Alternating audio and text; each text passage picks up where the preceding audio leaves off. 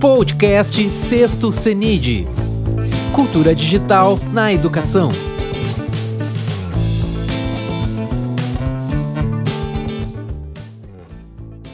Olá! Começamos mais uma das nossas conferências de honra.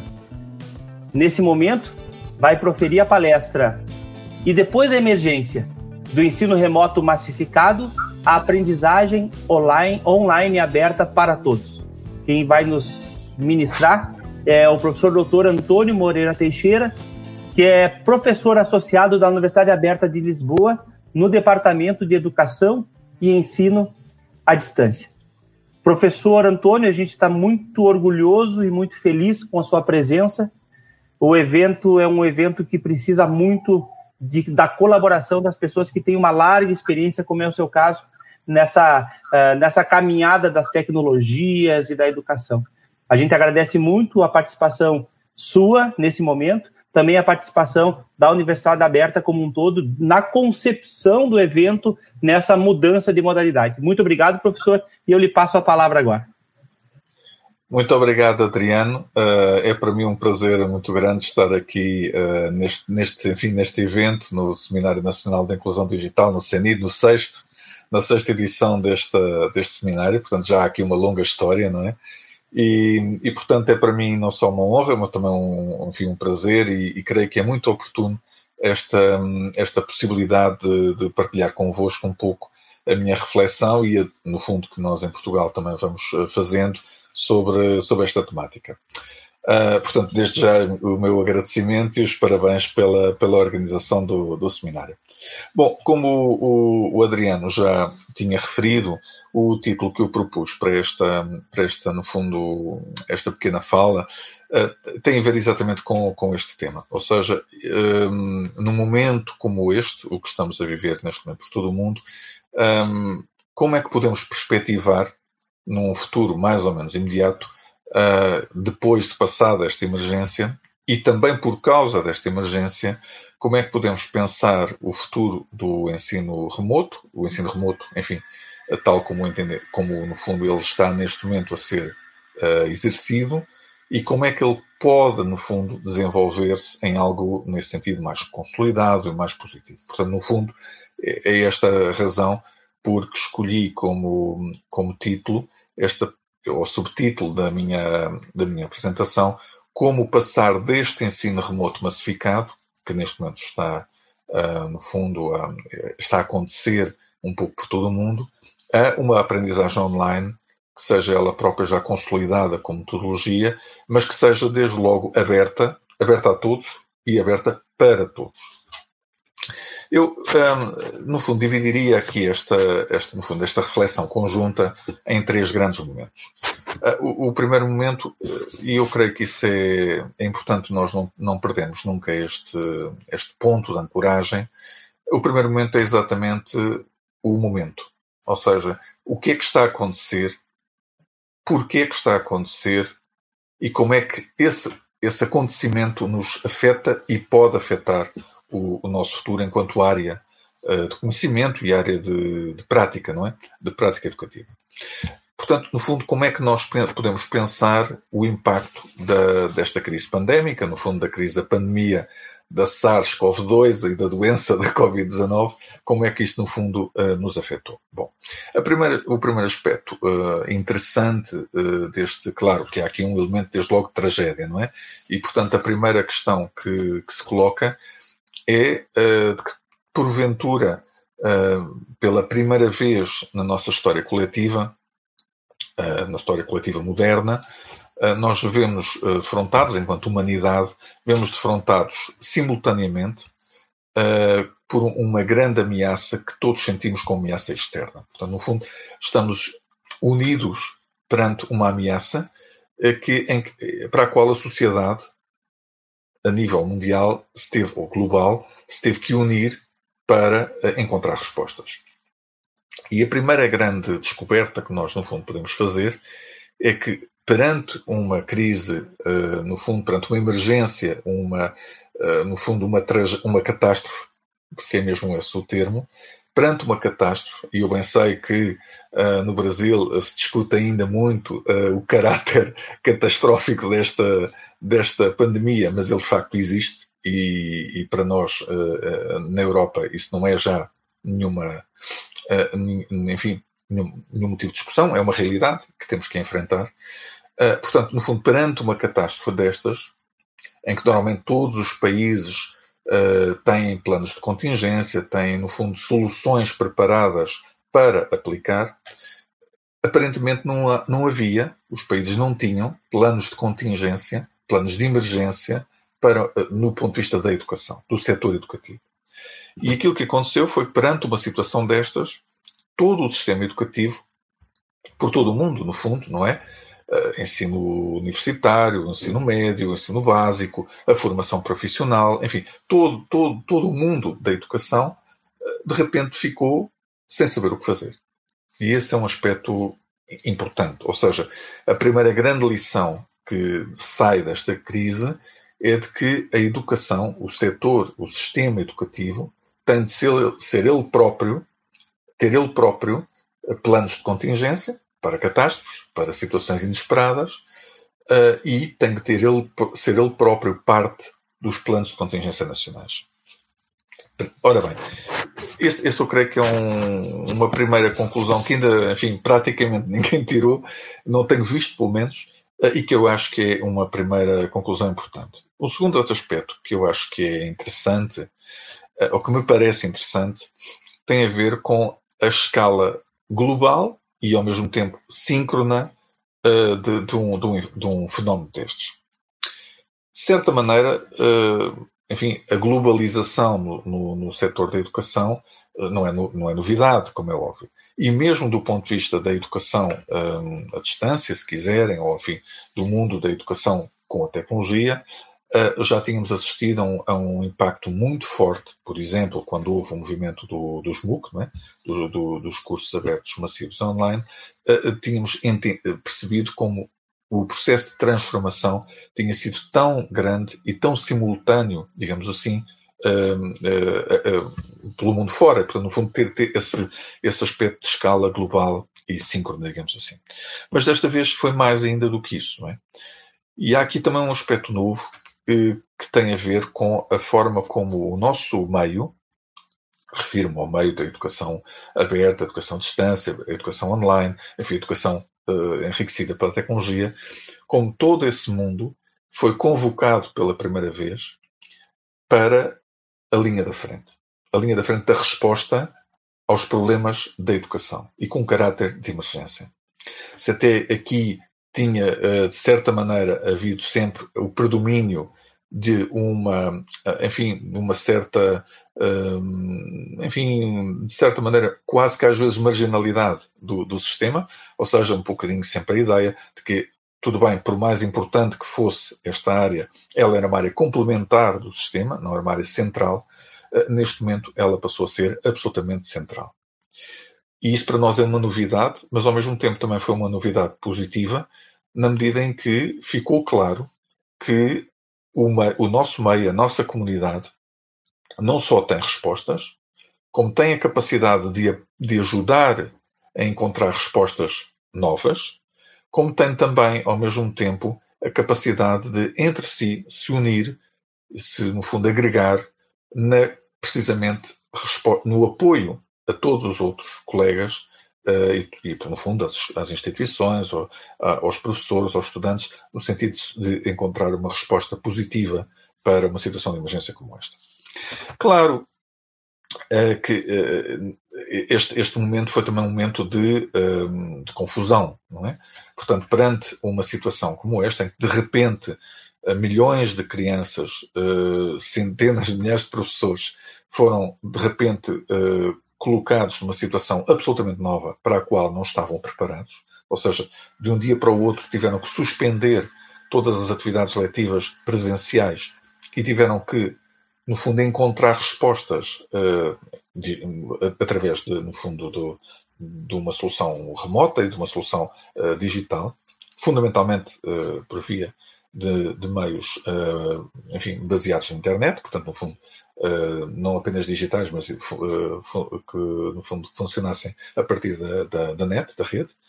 Um, perante uma situação destas, claro que houve necessariamente um conjunto de situações de profunda desorganização, não é? Portanto, a maior parte das instituições não estava preparada, a maior parte dos professores também não estava, a maior parte dos estudantes também não estava, e, portanto, de uma forma muito interessante, houve como que um movimento de aprendizagem coletiva em que, muito rapidamente, e cometendo muitos erros também, um, todo um conjunto enorme de pessoas, no fundo, aprendeu, ou está a aprender, a construir soluções novas para produzir esse ensino e aprendizagem remotas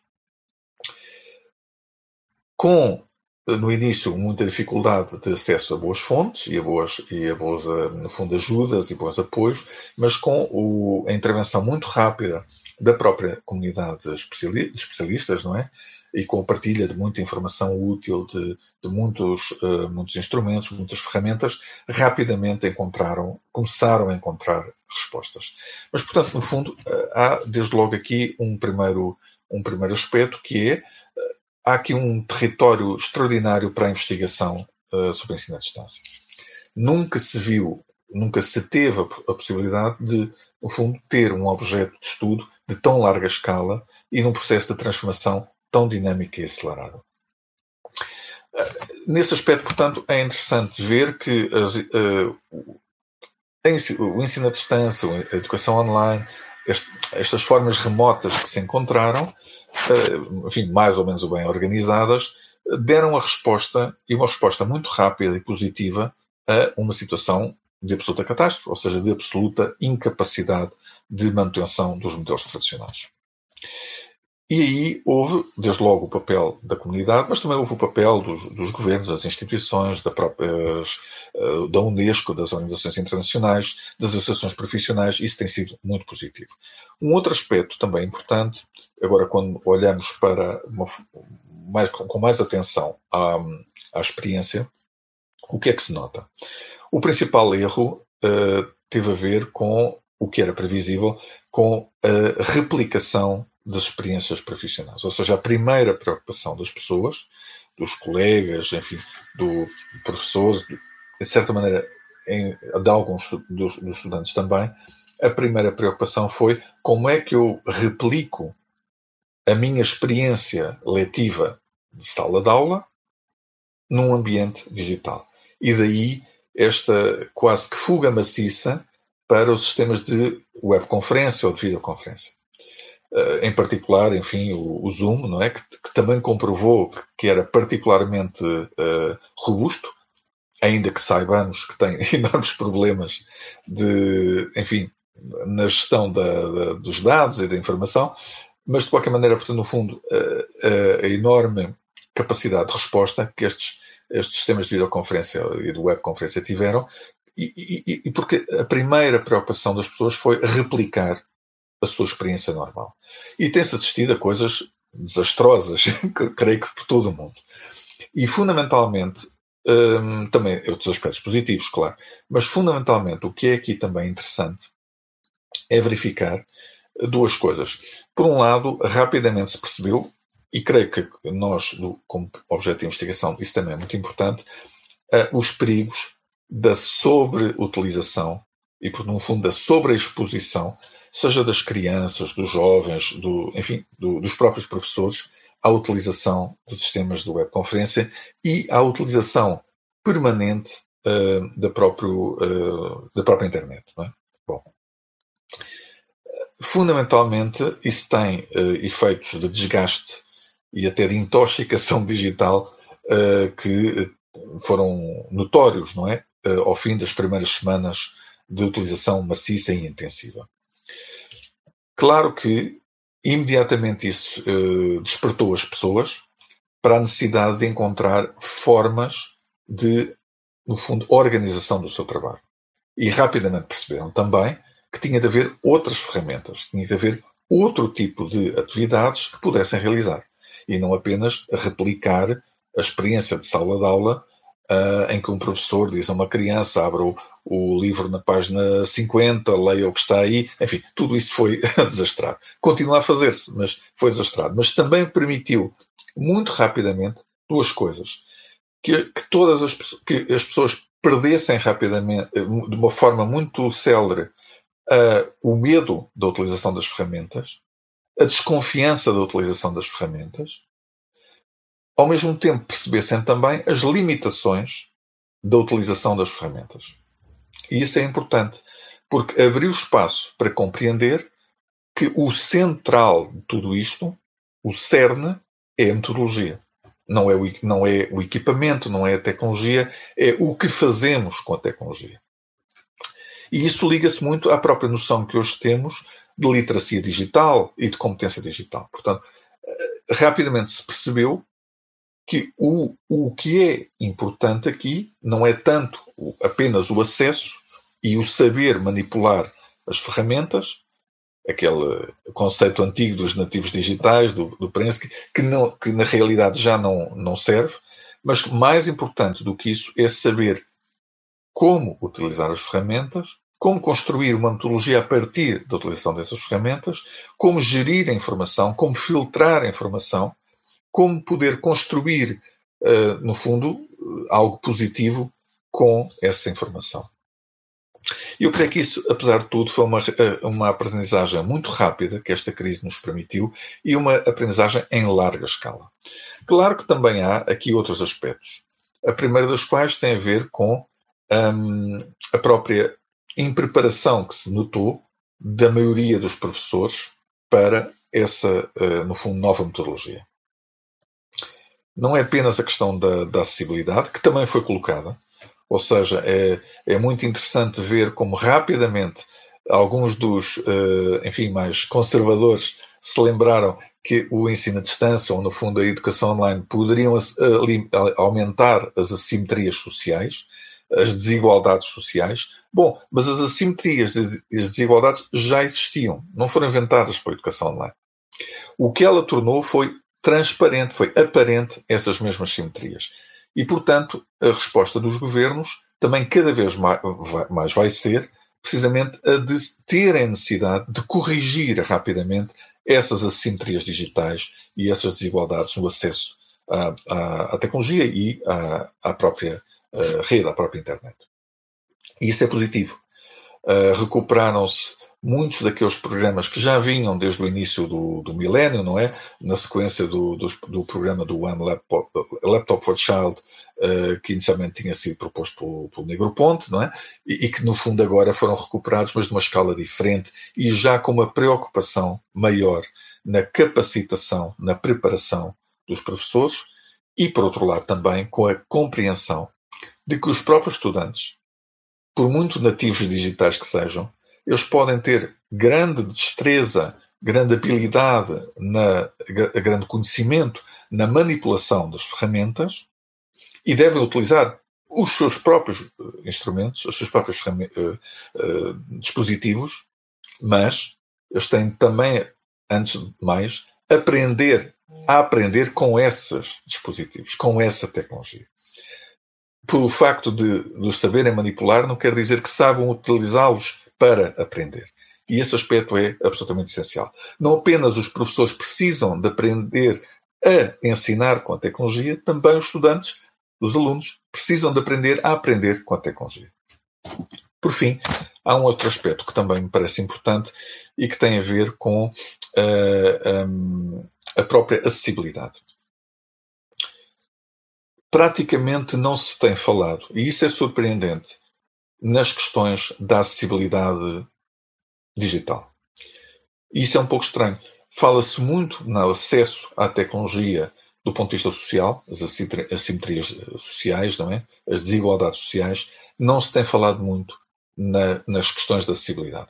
E, portanto, tudo o que se tem feito em termos de ensino remoto nesta crise não tem quase nunca tomado em consideração o, o tema da acessibilidade. E isso parece um aspecto, de certa maneira, negativo uh, mas que creio que rapidamente irá ser ultrapassado uh, neste contexto. Um outro aspecto que eu creio que é interessante tem a ver com um, a própria dimensão das famílias, não é?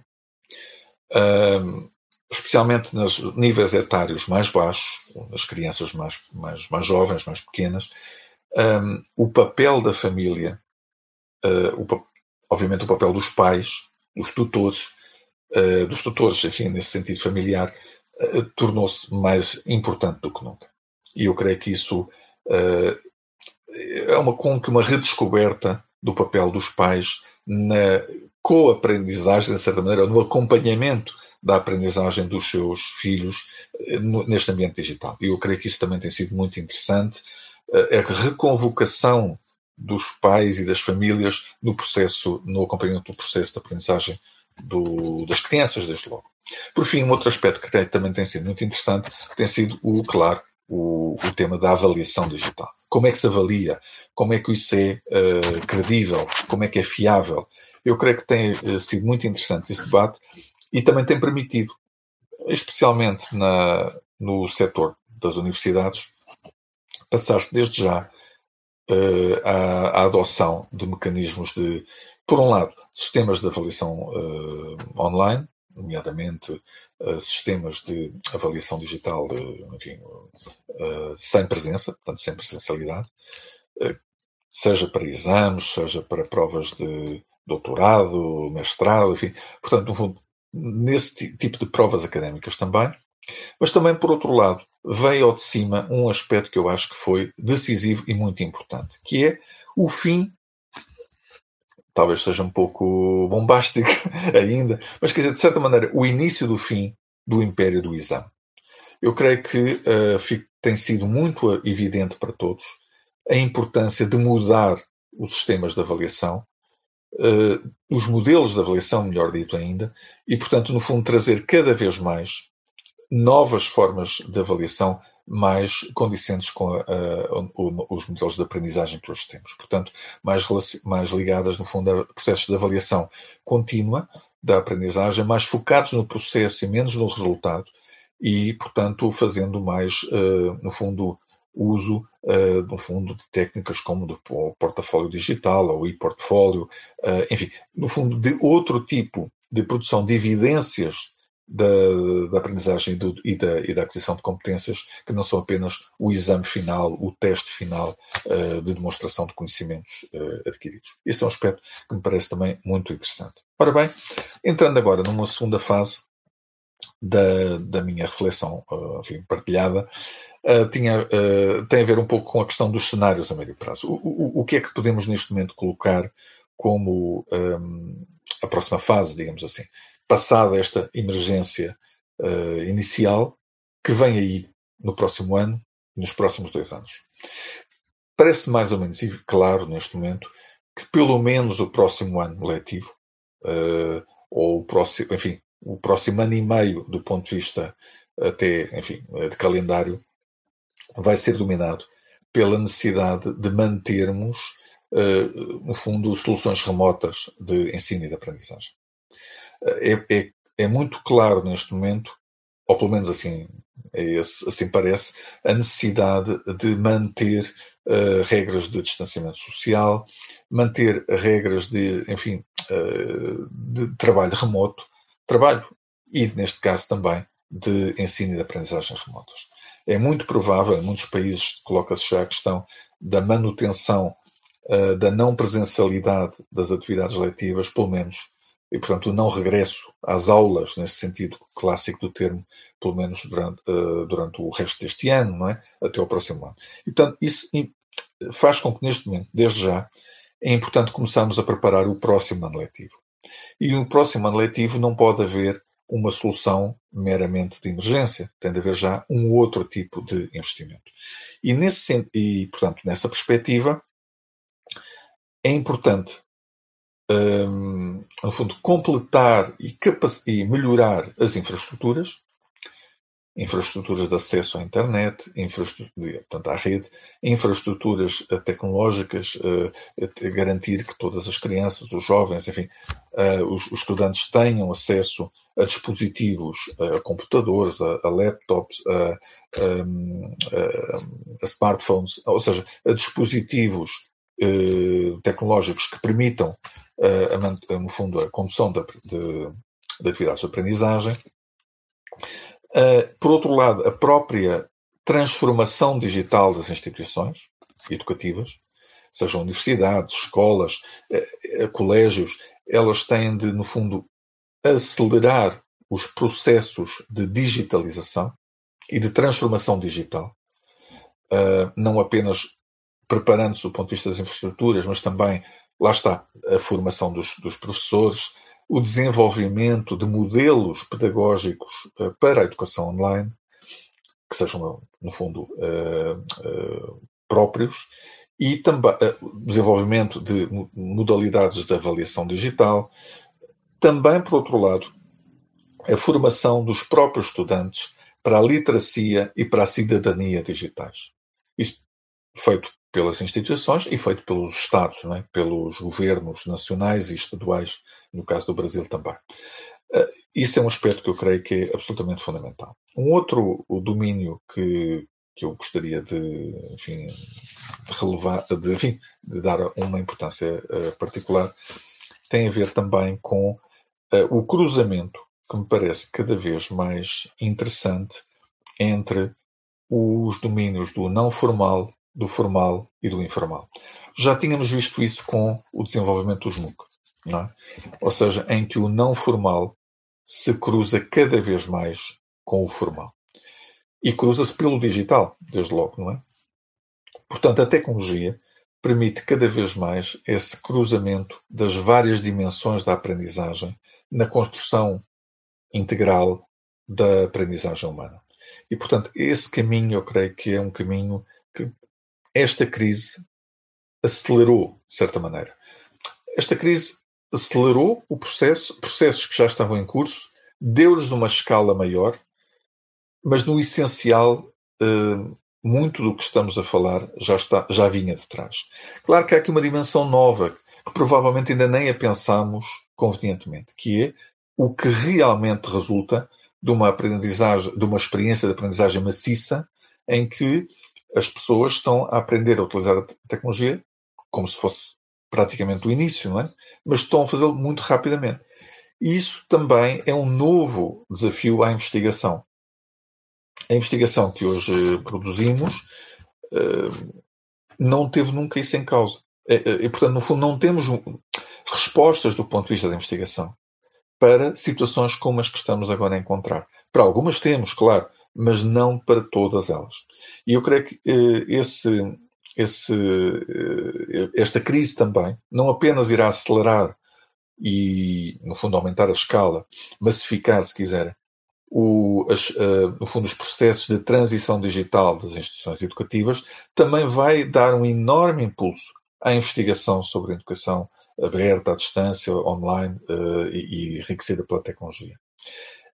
Um, não apenas vai aumentar o esforço de investigação da comunidade atual, como vai alargar a própria comunidade de investigadores. Vai haver mais investigadores a investigar sobre esta temática e a produzir conhecimento. Uh, e, portanto, boas práticas, e, no fundo, identificar uh, e validar boas práticas também. E isso, a isso também se deve juntar outra coisa. Esta experiência também tem vindo a, a, tornar evidente a necessidade, que já não é nova, mas que agora ganhou uma nova uh, força, que é a de a investigação. Ensino aberto, à distância, em, rede, enfim, enriquecer pela tecnologia, encontrar soluções que sejam preparadas para uma maior escala, maior transferibilidade entre contextos, também sejam mais desenhadas para os contextos de aprendizagem específicos, mas que sejam também transponíveis para entre contextos. E, por outro lado, que se saiba, consigamos desenvolver modelos de ensino e aprendizagem online que requeiram uma menor carga de esforço, uma menor intensidade de esforço aos professores. Eu creio que isso era algo que, era, que sabíamos da investigação, que estava estabilizado, mas creio que agora ganhou uma nova dimensão. A própria necessidade de alargar o campo prática, das práticas e dos praticantes, digamos assim, destas modalidades de, de, de educação, educativas, portanto, de ensino e aprendizagem, implica que simplifiquemos, digamos assim, a carga de esforço uh, que ela implica. Portanto, temos de encontrar soluções que podem passar em parte pela utilização de uh, alguns mecanismos de automatização, uh, utilização de mecanismos de inteligência, enfim, uh, algumas, alguns dispositivos, algumas ferramentas que possamos, em que possamos integrar inteligência artificial, enfim, outro tipo de, enfim, de soluções, mas que no fundo simplifiquem, diminuam a carga de esforço do, do, do docente, do, do professor também. Bom. Entrando agora na parte final, um, enfim, uh, e procurando resumir um pouco, uh, e depois da emergência, o que é que há? Um, eu creio que há aqui um, um, conjunto de ideias que eu creio que era interessante uh, cimentar. A primeira já tinha referido um pouco, que tem a ver com a transição digital das instituições educativas, vai acelerar-se necessariamente e vai aumentar a escala. Uh, digamos que cada vez mais digamos, haverá soluções híbridas, não é?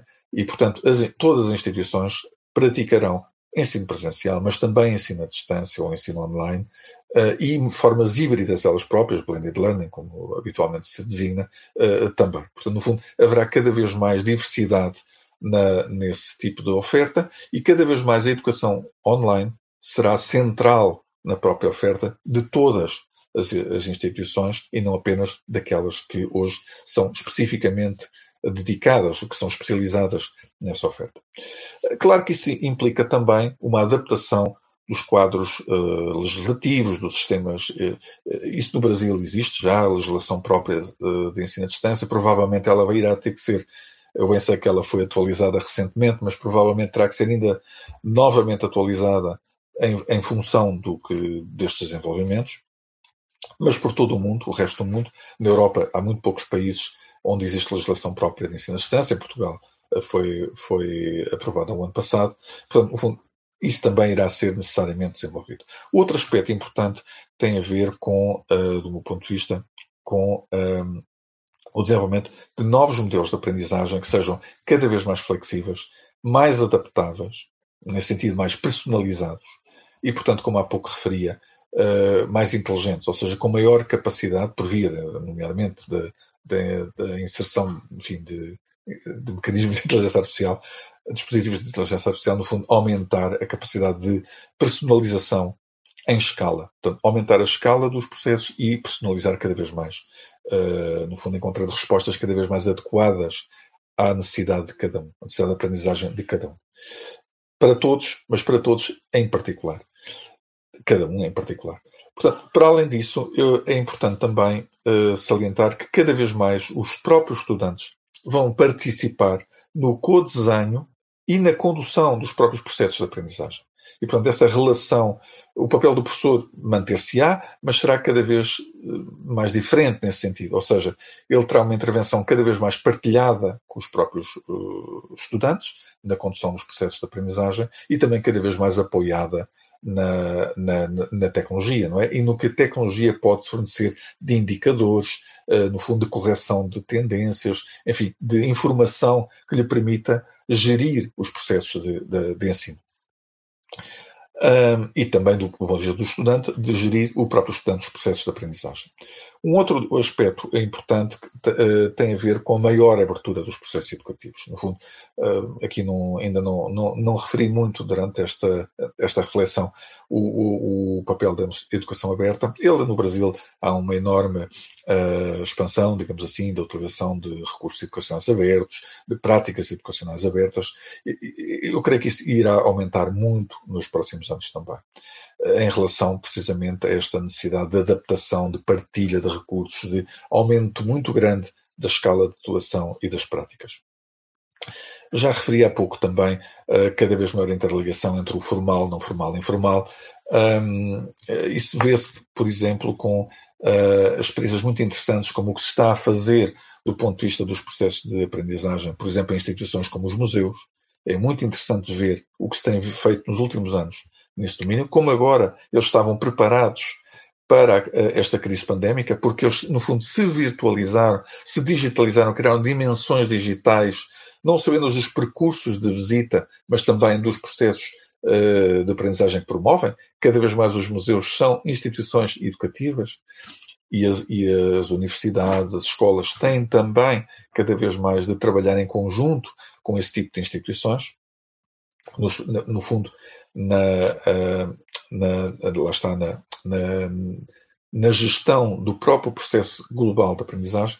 Um outro aspecto muito importante tem a ver com a alteração dos modelos de avaliação das aprendizagens e de certificação de competências. Portanto, cada vez mais as instituições vão desagregar as suas diversas funções e vão poder colaborar entre si no sentido de umas especializarem, por exemplo, na, na, no desenho dos currículos, outros na, na, construção de conteúdos, outras na certificação e, no fundo, colaborarem cada vez mais em rede e com outras instituições, como há pouco referi, podem ser museus, empresas, enfim, fundações. Portanto, há aqui uma cada vez maior abertura, complexidade e trabalho em rede das próprias instituições e, no caso aqui também, com expressão na forma como avaliamos as aprendizagens, já há pouco referia nomeadamente o cada vez maior, uh, no fundo, cada maior importância de mecanismos como os portfólios digitais e tudo isso, mas também na dimensão da certificação. Portanto, cada vez mais o diploma tradicional tem menos sentido e o que tem sentido é um conjunto de pequenas certificações que se vão, no fundo, agrupando em passaportes, portfólios, enfim, o que seja, uh, passaportes de aprendizagem, como eletrónicos, como hoje na Europa se desenvolve um pouco também, em que, portanto, no fundo, o resultado da aprendizagem são uh, um conjunto de certificações das diferentes componentes, das diferentes competências que se vão desenvolvendo e, portanto, no fundo, cada vez mais o que um estudante, o que um graduado tem, não é tanto um, um diploma, é essencialmente um conjunto de evidências das competências que desenvolveu. E isso é não só atrativo para ele, mas como os futuros empregadores que rapidamente conseguem uh, perceber melhor, identificar quais são as reais competências uh, de, de, cada um dos, dos, dos seus profissionais. Há um outro aspecto também que gostaria de salientar, que tem a ver com a alteração do modelo uh, de aprendizagem. Esta crise mostrou como, no fundo, falhou, de certa maneira, um modelo muito tradicional, centrado, na, na, no fundo, da aquisição de conhecimentos. É? E, portanto, a necessidade de juntar outras componentes, outras uh, dinâmicas, no fundo, da aprendizagem.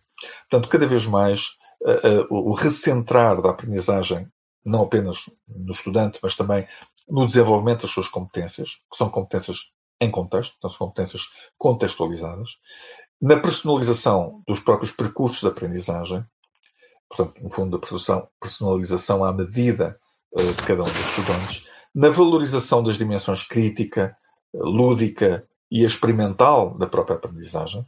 É preciso errar para aprender o erro não é uma falha, é uma componente do processo de aprendizagem. E esse gosto de risco, esse gosto de arriscar, essa necessidade de arriscar, de correr riscos, que eh, uma metodologia de ensino tradicional tendencialmente, hum, no fundo, combatia e que hoje em dia temos de valorizar cada vez mais. Essa dimensão inovadora da própria aprendizagem e, uh, da, da, no fundo, do percurso de aprendizagem dos estudantes.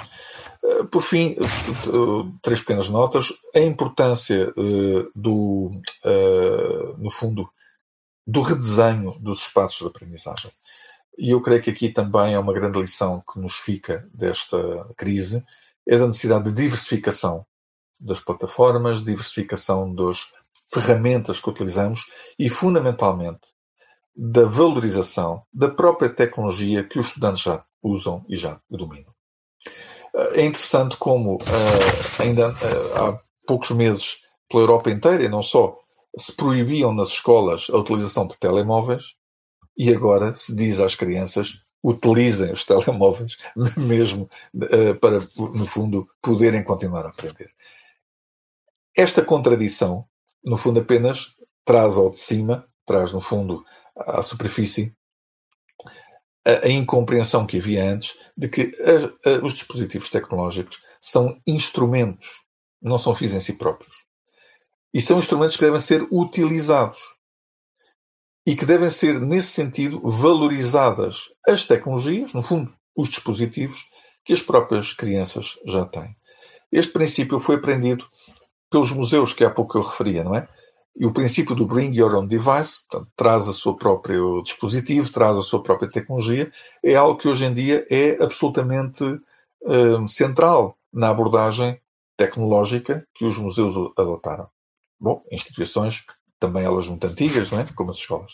Portanto, nesse sentido, e, antigas e tradicionais, portanto, nesse sentido, temos nós também de aprender esse princípio, a importância desse princípio, de valorizar a própria tecnologia e os dispositivos que as crianças e os jovens e os, enfim, os adultos, nesse sentido, em processo de aprendizagem, já têm, já utilizam e, no fundo, utilizar uh, de um modo, lá está, integrado em modelos de aprendizagem desenhados e, e no fundo, eficientes, não é?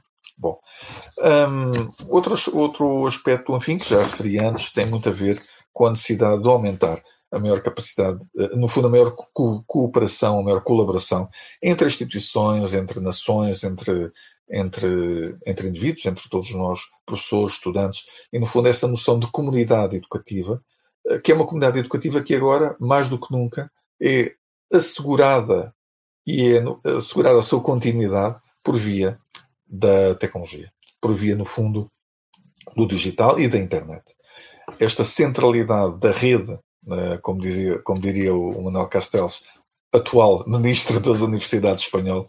E é interessante como o Manuel Castells tem tido um papel muito, muito positivo, precisamente no acelerar do processo de transformação das universidades e digitalização, portanto, transformação digital das universidades espanholas. Uh, precisamente esse papel da, no fundo, da colaboração e da comunidade eh, potenciado pela, pela própria tecnologia digital e, pela, neste caso, pela rede e pela internet. Portanto, eu, eu no fundo, terminaria uh, com os meus pedidos pela, pelo excesso de tempo que, que, que, enfim, que gastei na, e, portanto, no fundo, desde já agradecendo uh, a vossa paciência em seguir um, acompanhar um pouco este processo de reflexão. Eu creio que, no fundo, o, respondendo ao tema uh, de qual é o futuro do ensino remoto, e da própria educação à distância no contexto da formação humana, eu diria que ele é central.